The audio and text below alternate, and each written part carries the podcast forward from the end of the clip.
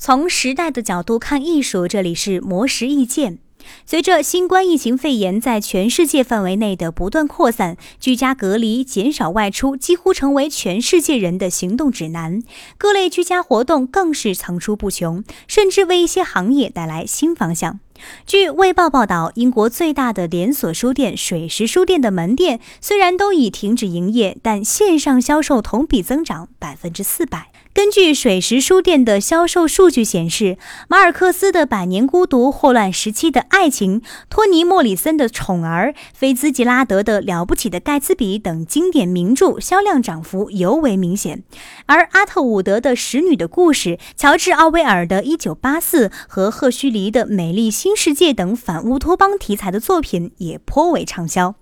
根据全球著名的市场监测和数据分析公司尼尔森提供的数据显示，截至三月二十一号，整个英国的实体书销量增长了百分之六，其中居家学习相关的书籍销量增长百分之二百一十二，课本、练习册、学习指南等销量增长百分之七十七，瓶装小说同比增长百分之三十五，艺术类和手工类图书同比增长百分之三十八。此外，许多线上读书小组也随之出现，比如位于牛津大学的布莱克威尔书店在脸书上发起名为“我一直想读那本书”的线上读书会。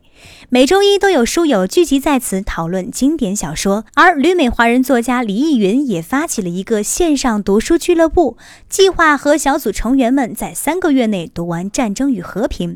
他觉得生活越不确定的时候，托尔斯泰的小说就显得越是坚实，结构越是精密。你的防疫居家生活是如何度过的呢？看完了哪些书籍？欢迎留言跟我们分享。模式意见每晚九点准时更新。